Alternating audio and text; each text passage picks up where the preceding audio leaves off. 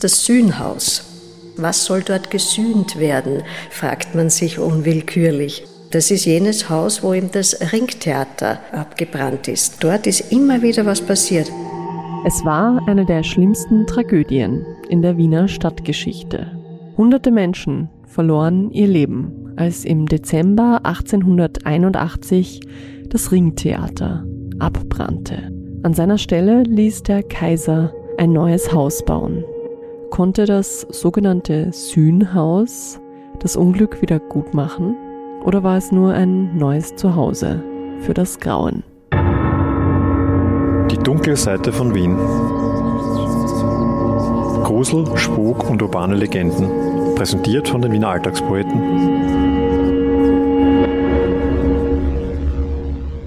Die Adresse ist der Schottenring Nummer 7. Hier, einen Steinwurf entfernt von der Universität und der Votivkirche, befindet sich heute die Wiener Landespolizeidirektion. Es ist ein großer Gebäudekomplex mit einförmigen Fenstern, ein Amtsgebäude ohne Schnörkel. Auf den ersten Blick sieht man heute nicht, welch grausame Geschichte dieser Ort hat. Aber gehen wir 140 Jahre zurück in die Wiener Vergangenheit zu einem der schrecklichsten Unglücke, die die Stadt je erlebt hat.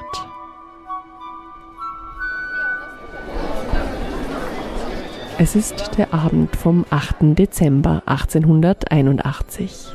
Im prunkvollen Ringtheater am Schottenring 7 steht die Uraufführung der Oper Hoffmanns Erzählungen von Jacques Offenbach auf dem Programm. Es ist kurz vor 19 Uhr, Stimmengewirr im Zuschauerraum. Das Publikum nimmt gerade die Plätze ein. Die Vorstellung soll in Kürze losgehen.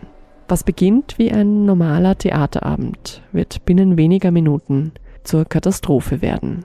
Denn als hinter der Bühne die letzten Vorbereitungen passieren, geht etwas schief.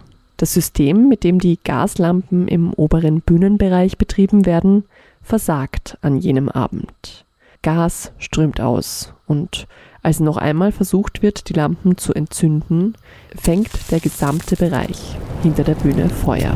Die Brandschutzvorrichtung, die die Bühne vom Zuschauerraum trennt, den sogenannten eisernen Vorhang, gibt es im Ringtheater nicht. Und so greift das Feuer auf den vollbesetzten Zuschauerraum über. Panik bricht aus. Die Menschen rennen durcheinander, stolpern übereinander und drängen zu den Ausgängen. Aber die Saaltüren gehen nur nach innen auf. Ein fataler Planungsfehler. Durch den Druck der panischen Masse ist es jetzt unmöglich, sie noch zu öffnen. Die Feuerwehr kommt viel zu spät und schätzt die Lage komplett falsch ein.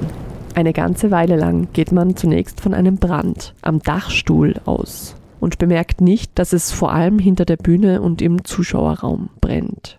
Denen, die helfen wollen, ruft die Polizei angeblich entgegen, es sei alles gerettet während hinter den verschlossenen Türen von den Einsatzkräften vorerst unbemerkt hunderte Menschen um ihr Leben kämpfen. Der unsagbare Schrecken, der sich an diesem Abend im Ringtheater ereignet hat, ist minutiös dokumentiert. Vor allem deshalb, weil den Verantwortlichen nach der Katastrophe unter großem öffentlichen Interesse der Prozess gemacht wurde. Dabei kamen enorme Sicherheitsmängel und Schlampigkeitsfehler zum Vorschein, die die Theaterbetreiber aus Profitgier ignoriert hatten.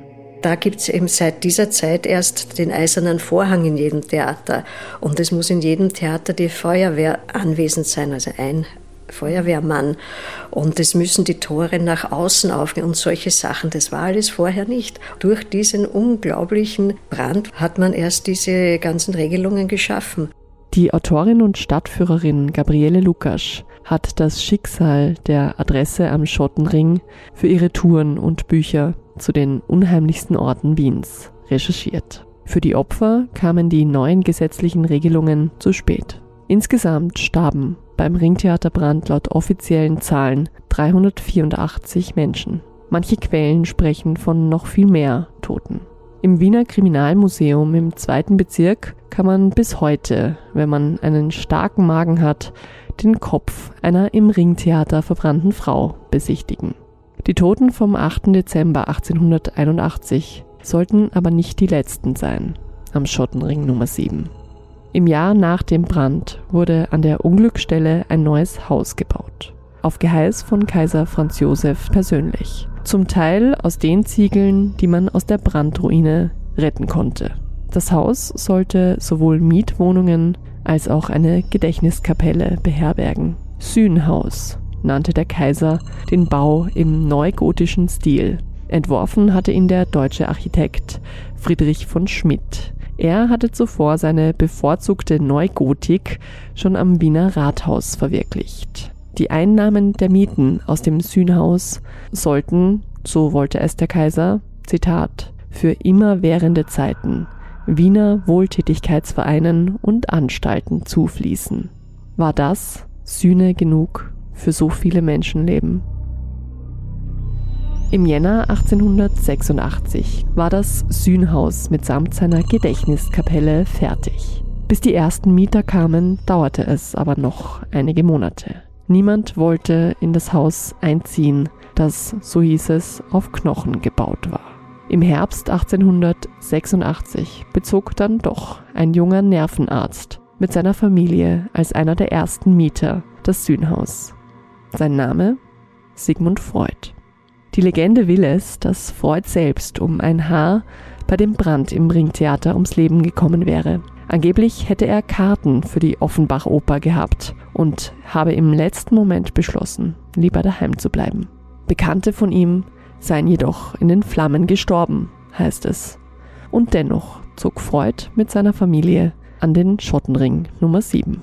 Berühmt war der Psychoanalytiker damals noch nicht, aber er praktizierte bereits in einem Zimmer seiner Wohnung bis zum Jahr 1891. Dann geschah das nächste Unglück.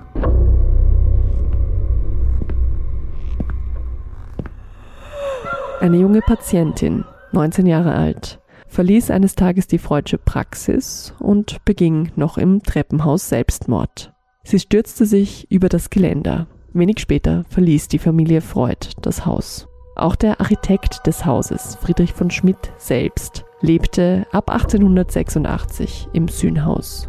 Er starb auch dort im Herbst 1891, fast genau zehn Jahre nach der Brandkatastrophe. Das Sühnhaus stand noch bis zum Ende des Zweiten Weltkriegs. Dann brannte es wieder am Schottenring Nummer 7.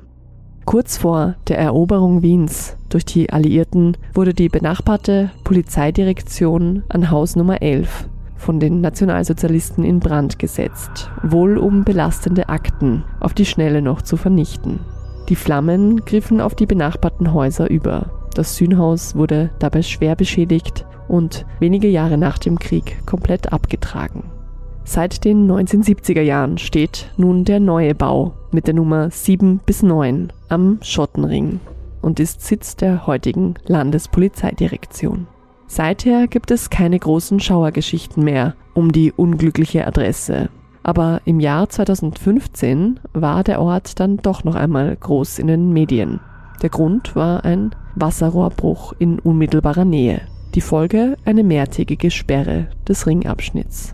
Ist der Ort mit seiner Geschichte immer noch nicht fertig? Spukexpertin Gabriele Lukasch hat dazu ihre eigene Interpretation. Ein riesiger Wasserleitungsrohrbruch hat für zwei Wochen dort alles überschwemmt. Zwei Wochen lang war dort gesperrt. Also da muss man sich doch fragen, wieso immer dort? Und was hat Wasser eventuell mit Feuer zu tun? Soll da noch immer was gelöscht werden?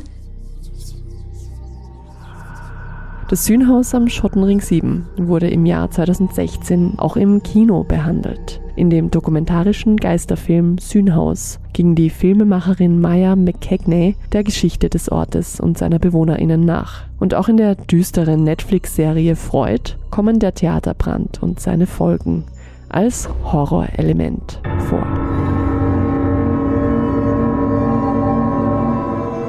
Das war die dunkle Seite von Wien. Grusel, Spuk und urbane Legenden. Präsentiert von den Wiener Alltagspoeten